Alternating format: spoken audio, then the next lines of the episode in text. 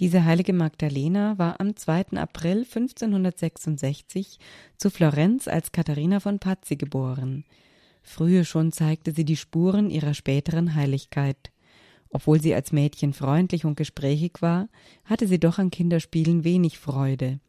Aber mit Erteilung von Unterricht und Anhörung desselben beschäftigte sie sich desto lieber. Sie sammelte Kinder um sich und belehrte sie. Sie gewann das innerliche Gebet besonders lieb, so dass sie schon in frühester Jugend, wenn sie der Betrachtung oblag, manchmal nicht mehr merkte, was neben ihr vorging. In ihrem zehnten Lebensjahre ging sie zum ersten Mal zur heiligen Kommunion. Zwei Jahre später gelobte sie dem göttlichen Heilande beständige Jungfrauschaft. Das Gelübde, womit sie als zartes Mädchen sich dem Herrn verbunden hatte, galt ihr als unauflöslich. Nach diesen so offenen und festen Erklärungen gab ihr der Vater die Erlaubnis, in ein Kloster zu gehen. Sie nahm also im Jahr 1583 den Habit der Karmelitinnen im Kloster Santa Maria zu den Engeln bei St. Frigidian in einer der Vorstädte von Florenz am östlichen Ende der Stadt, nicht weit von der Porta Pinti. Ein Jahr später machte sie Profess. Sie tat es im Bett, denn ihre strengen Bußübungen hatten ihre Kräfte so sehr geschwächt, dass man für ihr Leben fürchtete. Aber nach der Profess kam sie in eine zweistündige Ekstase. Ihr Angesicht verschönerte sich, die Wangen wurden rot wie frische Rosen, ihre auf das Kruzifix gewendeten Augen glühten, sie schien nicht mehr die blasse kranke Schwester Maria Magdalena, wie sie jetzt hieß, sondern ein aus dem Paradiese gesendeter Engel zu sein. Dieser Zustand wiederholte sich vierzig Tage lang nach empfangener heiliger Kommunion. Die Schwestern beteten einmütig zu Gott, dass er ihnen dieses Wunder der Frömmigkeit noch erhalten möge, und sie wurden erhört. Bald darauf sagte sie, Gott wolle, dass sie nicht länger als fünf Stunden schlafe, und zwar auf einer härenen Matratze, die mit einem Leintuche überzogen wurde. Überhaupt trat sie allmählich in einen Zustand über, in welchem sie mit Gott in ununterbrochenem Verkehr stand, und das Wort der Schrift Erunt ducibiles Dei, Gott selbst wird sie lehren, sich an ihr erfüllte. Ihre Äußerungen den Schwestern gegenüber atmeten ganz die himmlische Luft, in der sie lebte. O Liebe, o Liebe, wie wenig bist du gekannt, wie wenig geliebt, aber wenn du, o Liebe, nirgends Ruhe findest, so komm zu mir, ganz wie du bist, ich will dich gut aufnehmen. O Seelen, warum liebet ihr die Liebe nicht, die euch geschaffen hat? Was ist die Liebe, wenn nicht Gott? Ja, Gott ist die Liebe. O Liebe, du vertilgest mich, du zehrest mich auf, du machst mich sterben, und doch lebe ich. Und aus den besonderen Lebensvorschriften, die sie einhielt, erteile nie einen Rat, noch weniger ein Gebot, bevor du mit dem Gekreuzigten dich darüber beraten hast. Sorge so viel als möglich, dass du eine Speise seist allen Hungernden, ein Trunk den Dürstenden, ein Kleid den Nackten, ein Garten den Gefangenen, eine Erquickung den Mühseligen. Die Regel und die Satzungen des Ordens halte so heilig wie den Herrn selbst. Sie wollte getreu sein im kleinsten wie im größten.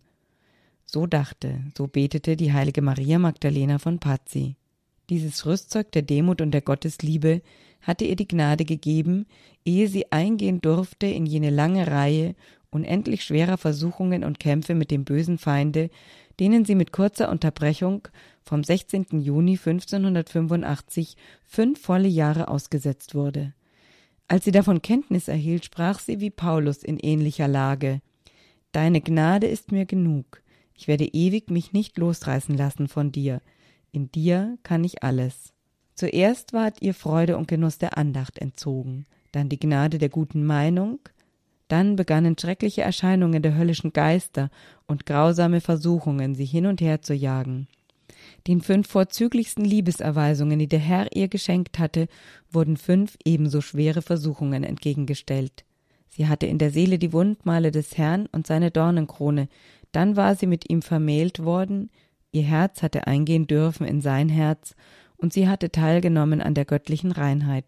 Jetzt empfand sie Versuchungen gegen den Glauben, Sie hatte Anfechtungen des Stolzes, die Bewegungen ihrer Sinne versagten den Gehorsam, ihr Geist fand sich in tiefer Nacht, sie hatte unmäßige Lust nach Nahrung und dergleichen mehr. Sie sagte oft, es gebe gar keine Art der Versuchung, die sie nicht erfahren hätte. Doch fehlte es nicht, wie wir oben schon angedeutet, an hellen Augenblicken. Während dieser Zeit hatte sie einmal eine viertägige Ekstase. Sie war voll der zärtlichsten Liebe für alle Menschen, besonders für alle Sünder und alle Ungläubigen. Oh, könnte ich doch, sprach sie öfter, nach Indien oder zu den Türken gehen. Und erbitten wir von Gott so viele Seelen, als wir Schritte durchs Kloster machen. Auch für die armen Seelen litt und betete sie. Diese Liebe ihren Mitschwestern einzupflanzen machte ihr viele Freude. Nach sechs Jahren, also 1604, wurde sie wahrscheinlich, weil sie dem Amte der Novizenbelehrung wegen des im vorigen Jahre eingetretenen heftigen Blutspeins nicht mehr vorstehen konnte, Subpriorin. Aber sie kränkelte fort. Im Jahre 1607 wurde ihr Zustand immer bedenklicher. Sie sah ihr nahes Ende voraus. Den Schwestern prägte sie vornehmlich drei Dinge ein dass sie die Regel fleißig beobachten, dass sie die Armut lieben und dass sie die gegenseitige Liebe bewahren möchten. So kam der Tag ihrer Auflösung. Sie ließ sich die letzte Ölung erteilen. Am 25. Mai starb sie. Sie hatte ein Alter von 42 Jahren erreicht. Der Ruf ihrer Heiligkeit war so weit verbreitet, dass ein ungeheurer Zulauf zu ihrer Leiche war. Am 12. Mai des nächsten Jahres öffnete man ihr Grab. Eine wohlriechende Feuchtigkeit floss aus demselben. Dies dauerte zwölf Tage. Im Jahre 1626 erfolgte ihre Seligsprechung durch Papst Urban VIII. Ihre Heiligsprechung vollzog Alexander VII. im Jahre 1669. Das Kloster, in welchem sie lebte, nahm ihren Namen an, Santa Maria Maddalena di Pazzi. Attribut auf ihren Bildnissen sind die Wundmale des Heilandes. Sie erscheint als Karmeliterin mit einem brennenden Herzen und der Dornenkrone in der Hand. Maria Magdalenas Leichnam ist bis heute unverwest. Sie gilt als Patronin von Neapel und Florenz.